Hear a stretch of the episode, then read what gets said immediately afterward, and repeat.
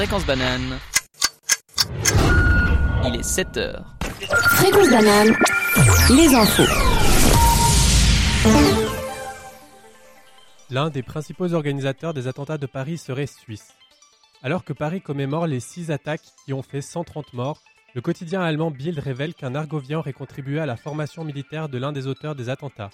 Brahim, frère aîné de Salah Abdel Salam, était l'un des trois terroristes aux côtés du cerveau opérationnel des attentats.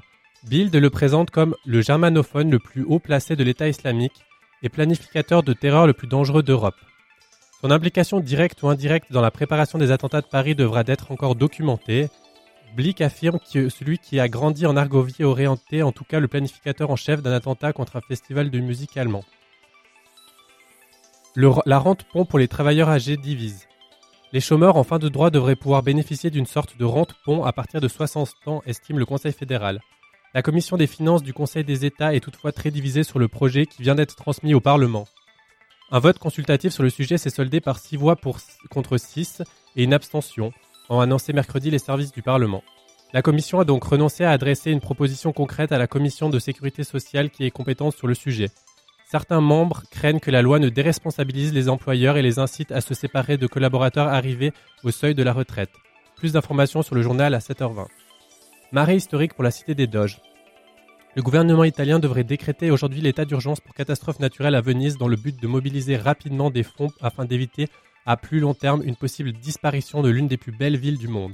Le pic de marée haute à 23h35 s'est arrêté sous le mètre mercredi alors qu'il était prévu à 1m20, loin des épisodes de la veille quand l'Aqua Alta est montré à plus de 1m87, du jamais vu depuis 53 ans. La marée de mardi combinée à la forte rafale de vent et à la pluie a submergé pratiquement toute la ville, 80% selon le gouverneur, de la région. Un témoin clé renforce l'accusation contre Trump. Les auditions publiques concernant l'affaire ukrainienne ont débuté mercredi au Congrès américain avec deux diplomates. Un témoin clé a décrit mercredi un Donald Trump obsédé par sa campagne de réélection au point de faire pression sur l'Ukraine.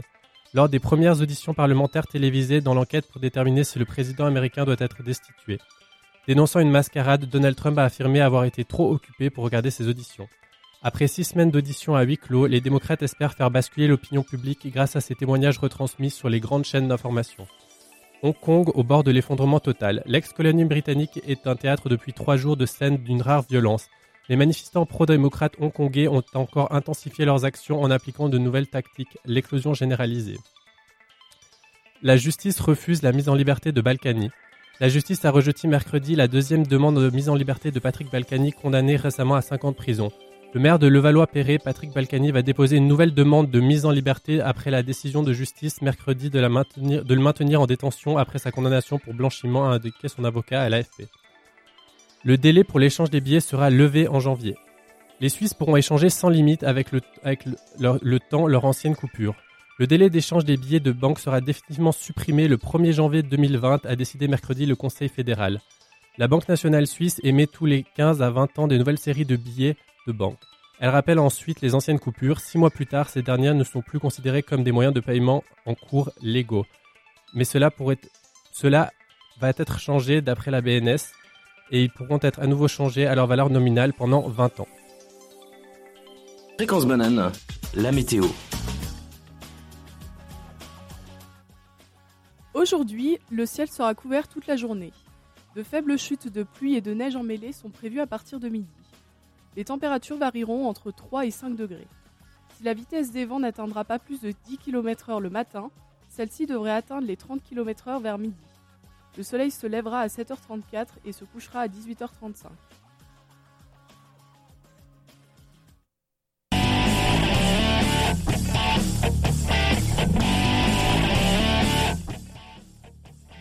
Bonjour à tous. Aujourd'hui, jeudi 14 novembre 2019, est une journée historique pour l'équipe des Vikings de Saturne. Bonjour à tous. Ici, on a Nico à la- à l'animation et Océane à la tech. Salut Hello Comment vous vous sentez ce matin, Nico? Ça va bien, réveil un peu difficile mais content d'être là pour la première. Et toi, Océane? Ça va, ça va. Un peu stressé d'être à la tech, mais ça va aller. tout va bien, tout va bien se passer, il n'y a pas de souci, vraiment. Et euh, pour vous présenter vite fait, vous auriez peut-être trois mots euh, pour vous décrire Euh, trois mots, je sais pas, mais euh, du coup, bah, je suis à l'EPFL en première année de master en robotique. Euh, J'aime l'écriture, la danse, les robots, plein d'autres choses. Super, on découvrira au fur et à mesure des, des émissions. À toi, Nico. Et moi, je suis Nicolas, je suis en dernière année de bachelor en sciences politiques et j'aime le journalisme notamment. Et puis, on découvrira le reste au fur des émissions également. Parfait. Tout de suite, on continue avec la musique de Follow the Sun de Xavier Roud. Fréquence banane, la revue de presse. Nouvelle entente entre Trump et Erdogan. L'occupant de la Maison Blanche a reçu le président turc Erdogan et sa première dame au cours de ce mercredi 13 novembre 2019. Après la lettre de Donald Trump au contenu plutôt surprenant, dans lequel il sermonnait le dirigeant turc comme un enfant, en lui disant de ne pas faire le dur en agissant comme un idiot, il a même menacé de détruire l'économie turque sans le moindre état d'âme. Les deux leaders ont donc énormément surpris la planète par leur entente aux apparences cordiales. Effectivement, dans son professionnalisme légendaire, le président américain a même affirmé être un grand fan de son invité. Erdogan aurait rapporté le fameux courrier à son auteur pour ne pas agir comme un fou, cite le blog politique de Hill, preuve d'une envie partagée d'entente. Cependant, très peu de sujets brûlants ont été abordés sérieusement lors de la conférence de presse qu'ils ont donnée ensemble, comme l'achat du système de missiles antiaériens par la Turquie aux Russes, sur lequel ils sont restés très vagues. Pendant le retrait précipité des troupes américaines sur le sol syrien, l'armée turque en a profité pour s'en prendre violemment à l'armée kurde, qui a pourtant participé au conflit aux côtés des Américains. Cependant, aucune indignation envers ces violences n'est perceptible de la part du président républicain. Il se flatte justement d'avoir réussi à maintenir jusqu'à maintenant une situation de cessez-le-feu sans prendre la peine de mentionner la cause kurde. Ce n'est pas le cas de la Chambre des représentants des États-Unis qui, elle, a voté à l'appellation pure et simple de génocide concernant ces assauts. Ce, ce, qui est un choix peu apprécié par Erdogan, qui souligne être très mécontent de cette décision et décide que ses relations avec Washington vont forcément en ressentir les conséquences. Le Figaro international relève que grâce à l'instrumentalisation des combattants du djihad, la menace qui a été faite par le président ottoman qui stipulait qu'il pouvait renvoyer tous les extrémistes étrangers dans leur pays d'origine est déjà mise à exécution depuis lundi 11 novembre 2019, devenant l'expression de ses conséquences. Pourtant, l'OTAN fêtera son 70e anniversaire en décembre, au même temps que la réunion de l'Alliance Atlantique, dont il fait partie, qui se déroulera à Londres. Cette nouvelle alliance entre les deux hommes n'est pas du tout au goût du président français Macron, qui s'est exprimé dans le journal hebdomadaire anglais The Economist en demandant aux États-Unis de se réveiller contre cette attaque au bien commun dans des termes peu diplomates, en soutenant que l'OTAN était en état de mort cérébrale, ce qui n'a pas échappé aux deux dirigeants qui se sont exprimés sur le sujet au cours en, en soulignant le discours offensant et inacceptable de Macron. Le Monde souligne également que la chancelière allemande Angela Merkel s'est totalement détachée de ces déclarations qu'elle juge intempestives, en soulignant que l'OTAN reste, reste vitale pour la sécurité commune. Dominique Raab, le, ministre des Affaires étrangères britannique, quant à lui, continue de prôner l'alliance en leur demandant de continuer à payer 2% de leur PIB dans la mise en place de la défense du bien commun. La question que se posent maintenant tous les dirigeants est comment va-t-il être possible de maintenir le fragile équilibre entre l'Alliance Atlantique et l'OTAN pour protéger le bien commun?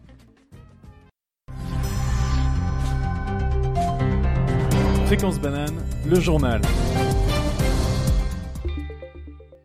Les auteurs principaux des attentats de Paris seraient suisses. En ce jour d'horreur du 13 novembre 2015, plus de 1230 personnes ont été abattues et 300 ont été blessées à Paris lors des six attentats bien orchestrés. Un jeune bruxellois prénommé, Brahim Abdelslam, qui fait partie des dirigeants de l'opération, aurait mis les enquêteurs sur la piste d'un germano-suisse nommé Thomas C. Effectivement, sur une des vidéos, on peut voir le jeune Belge dans un terrain s'entraîner au tir au pistolet ainsi qu'au fusil d'assaut lorsqu'un autre homme semblant être un formateur s'approche de lui et semble le conseiller. Cet enseignant aux armes a été reconnu comme étant un argovien installé à Francfort dont la famille suisse affirme ne plus avoir reçu de signe de vie depuis 2013. Le journal de Bild l'a reconnu comme étant devenu suite à devenu par la suite l'un des hommes les plus haut placés de l'État islamique. En effet, Selon les services secrets français, un grand lien d'amitié entre lui et l'un des dirigeants principaux de Daesh Abu Mohamed Al-Adnani, lierait les deux hommes et aurait propulsé le, Suisse dans une ascension hiérarchique au sein de l'organisation terroriste. À la suite de ça, il aurait donc formé entre 50 et 100 combattants à l'image de Brahim Abdel-Slam pour planifier les attaques en Occident. La rente pont divise au sein du Conseil fédéral. Dans une Suisse toujours plus âgée, avec des retraites toujours moins importantes, un projet tente de faire un pas vers cette partie de la population, stipulant que les chômeurs en fin de droit pourraient toucher une rente qui les aiderait à tenir jusqu'à la retraite à partir de 60 ans. Effectivement, il est clair qu'à partir d'un âge proche du repos, de travail, il devient particulièrement difficile pour ces personnes de se faire engager. Elles se retrouvent donc en situation précaire et nécessitent une aide sociale adaptée. Cependant, cette entreprise n'est pas saluée par tout le monde. Lors d'un vote consultatif, aucune décision n'a pu être prise à raison de 6 votes pour et de 6 votes contre, ainsi qu'une abstention. La Confédération, qui essaye de mettre en place un programme plus large concernant les plus de 60 ans sur le marché du travail, reste réticente à cette possibilité. Elle met donc en place des, règles strictes concernant les personnes qui pourront bénéficier de ces avantages pour limiter son application. Il faudra donc que la personne ait cotisé pendant au moins 20 ans aux assurances sociales et gagné au moins 21 330 francs par an. Seules les personnes ayant travaillé en Suisse pendant une certaine période précédant immédiatement l'ouverture du droit seront éligibles. La rente ne pourra excéder les 58 000 francs 300 sur une pour une seule personne, 87 000 francs pour un couple, afin de maintenir l'incitation à retrouver un, un emploi. Venise dans l'inquiétude. Cette nuit, la ville légendaire était sur le qui-vive, car les jours précédents, les marées se sont faites de plus en plus hautes, comme hier, en montant de 1,87 m, ce qui ne s'était pas produit depuis 53 ans. Giuseppe Conte, le Premier ministre italien, se désole de la dégradation de la ville suite à ces incidents lors de son déplacement à Venise. Il milite donc pour la mise en place d'un état d'urgence pour catastrophes naturelles et d'une récolte de fonds pour préserver la ville. Effectivement, la combinaison du vent, de la pluie et de la montée des eaux a englouti environ 80% de la ville selon le gouverneur Lucas Zaya. Des centaines de touristes ont dû patauger l'eau jusqu'au-dessus des genoux, parfois pour regagner leur hôtel. Les 160 pompiers mobilisés ont dû effectuer 400 interventions.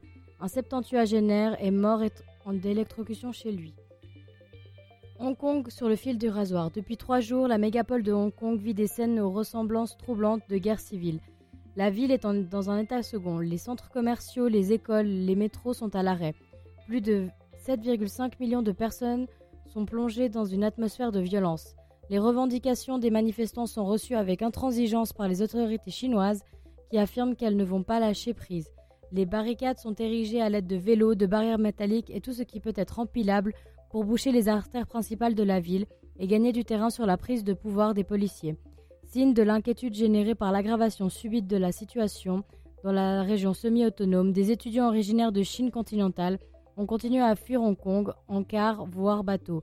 Selon la police et les universités, on, ignore cependant dans l'immédiat le nombre de personnes parties. De nombreux étudiants étrangers résidant sur certains campus sont également évacués vers, sont également évacués vers des hôtels. Les photos sous les jupes sont devenues punissables. Depuis 1990, les téléphones sont munis d'un appareil photo. Et mercredi 13 novembre 2019, l'Allemagne annonce que pratiquer le upskirting, c'est-à-dire des clichés sous les jupes, va être punissable. Suivant l'exemple de la Grande-Bretagne qui a adopté la loi il y a un mois de cela, le simple fait de prendre une telle photo deviendra ainsi une infraction, tout comme le fait de la partager. Et mieux encore, il sera de même interdit de prendre des clichés de décolleté à l'insu des personnes. Le Parlement allemand doit encore approuver ce projet pour le convertir en loi car elle n'en est encore qu'au stade embryonnaire. Jusqu'à présent, ce type de pratique n'était considéré comme une infraction pénale qu'à partir du moment où le contrevenant effectuait en plus des attouchements sur sa victime ou la harcelait. Cependant, depuis 2015, des peines plus sévères et même des peines d'emprisonnement pouvant aller jusqu'à deux ans peuvent être infligées pour la publication d'images qui pourraient nuire considérablement à la réputation des personnes représentées. Avec la montée en puissance des réseaux sociaux, chez les très jeunes, ce genre de cliché termine souvent sur les téléphones de tout leur entourage, causant des traumatismes très difficiles à traiter. Il est donc important de traiter cela comme un délit, qu'il soit puni par la loi.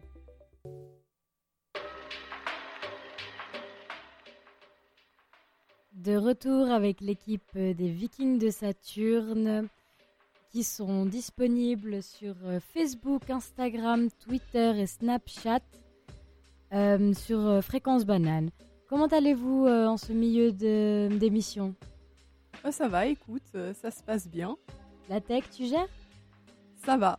C'est un petit peu difficile et un peu stressant, euh, comme j'avais pas pu faire euh, les émissions à blanc, mais on fait comme on peut. C'est les débuts, c'est normal. Et toi, Nico?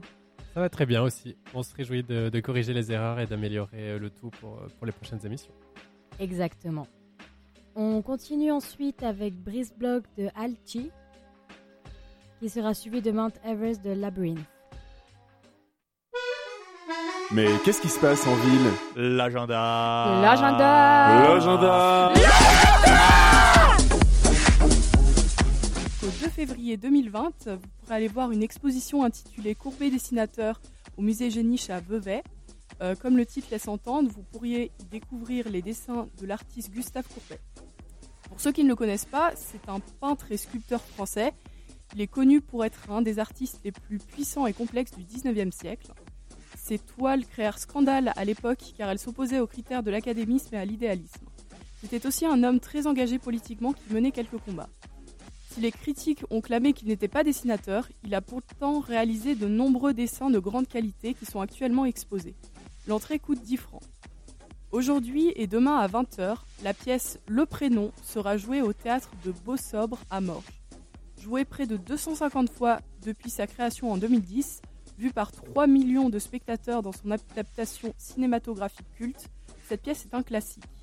Elle présente un dîner familial lors duquel un des convives, s'apprêtant à être père pour la première fois, annonce le prénom choisi pour leur futur enfant. Lorsqu'il révèle ce prénom, la soirée tourne au cauchemar. Pour le grand retour de leur comédie sur les planches, Mathieu Delaporte et Alexandre de la Patelière, les auteurs de la pièce, ont pris le risque d'une nouvelle distribution centrée sur les humoristes Florent Père et Jonathan Lambert. Les billets pour les étudiants coûtent 25 francs. À la bibliothèque du Léman, ce soir à 19h, aura lieu une conférence intitulée Les experts, la réalité derrière la fiction. Elle sera donnée par Andy Bessu, professeur de l'école des sciences criminelles à l'UNIL. Et lors de cette conférence, le professeur Bessu examinera Les experts, série télévisée avec une audience qui a atteint jusqu'à 80 millions de spectateurs par épisode. En effet, si cette série a permis au public de découvrir le monde de la police scientifique, elle présente des enquêtes où les résultats arrivent toujours à temps et où les doutes n'existent pas, ce qui ne concorde pas avec la réalité. Le professeur décortiquera donc de manière critique et scientifique la façon dont les experts détectent et analysent les éléments qui deviennent des indices primordiaux à leurs enquêtes. Le fil conducteur sera celui des traces, donc traces digitales, sang, douille, peinture, stupéfiants et bien d'autres. Jusqu'au 24 novembre, vous pourrez aller voir une pièce intitulée Tu n'obéiras point, d'après le mythe d'Antigone au Galpon à Genève. Pour ceux qui ne connaissent pas le mythe d'Antigone, un petit résumé. Donc Antigone, c'est la fille d'Oedipe, roi de Thèbes, et de la reine Jocaste. Elle est surtout connue par deux tragédies de l'auteur athénien Sophocle, Antigone et Oedipe à Colonne. J'évoquerai pas Oedipe à Colonne parce que dans cette pièce, Antigone joue vraiment un rôle très secondaire. Dans Antigone de Sophocle, ses frères Éthéocle et Polynice, qui devaient se partager le pouvoir, se sont entretués, espérant chacun régner en seul maître. Créon décrète que Éthéocle mérite d'être enterré avec les honneurs et interdit quiconque d'accomplir les rites funéraires pour Polynice. Antigone refuse de se plier à Créon et souhaite accomplir ce qu'elle estime être son devoir religieux. Elle est cependant surprise et arrêtée alors qu'elle recouvre de terre le corps de son frère. Paraissant devant son oncle, donc Créon, le roi, elle tente de lui faire entendre raison mais est condamnée à être emmurée vivante. Euh, le fiancé d'Antigone, le fils de Créon, essaie aussi de raisonner son père mais sans succès, puis Tirésias, le devin de Thèbes, réussit à lui faire entendre raison.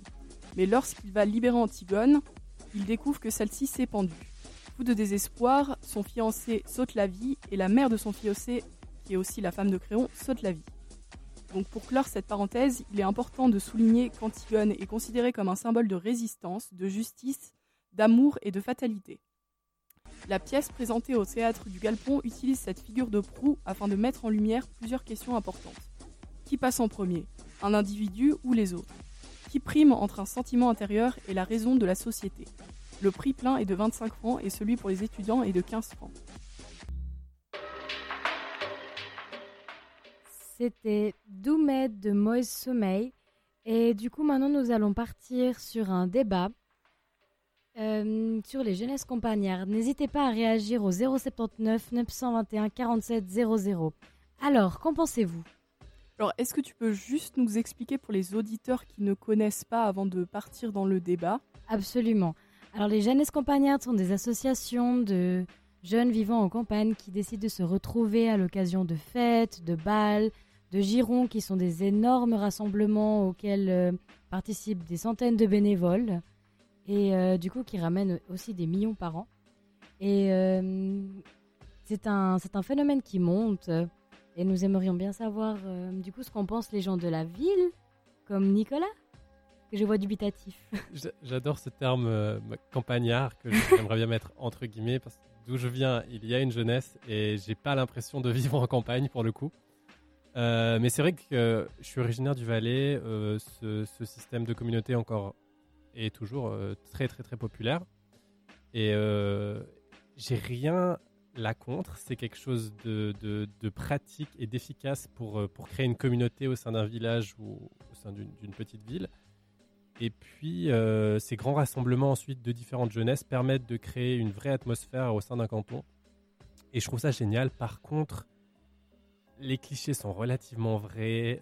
J'ai pas l'impression d'avoir appris beaucoup de choses ou de m'être développé euh, personnellement euh, en, en entrant en contact avec ces jeunesses.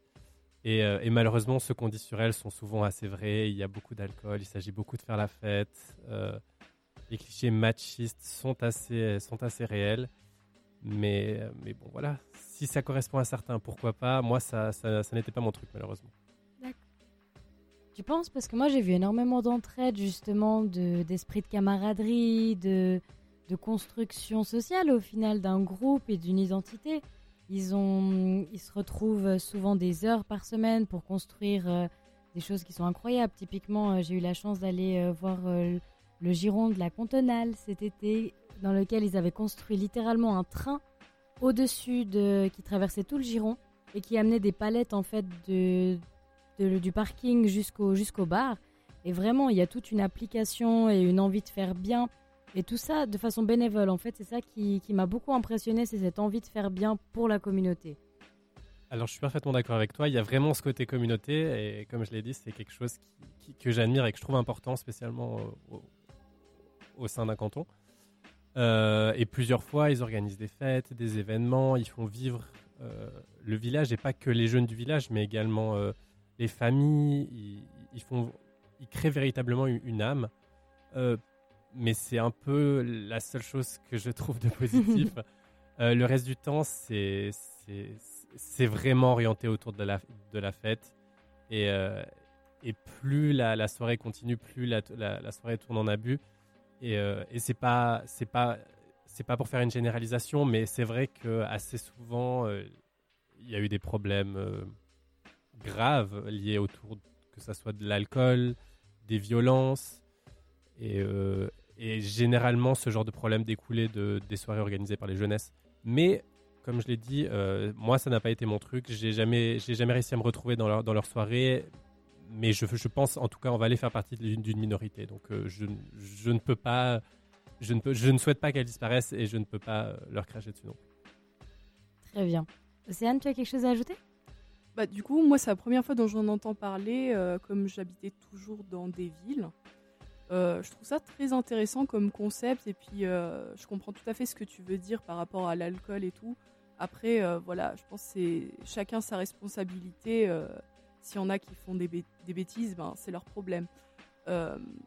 Mais oui, j'ai pas, pas grand chose à dire dessus. Je trouve ça très intéressant, et puis je pense que ça permet vraiment de, de se faire rencontrer les gens. Alors peut-être qu'à la campagne, les gens se rencontrent beaucoup plus facilement à la ville, je pense, parce que là, ben, en l'occurrence, moi, je connais même pas mes voisins dans ma résidence. Euh, je vais peut-être essayer d'aller les rencontrer, justement, ça serait sympathique.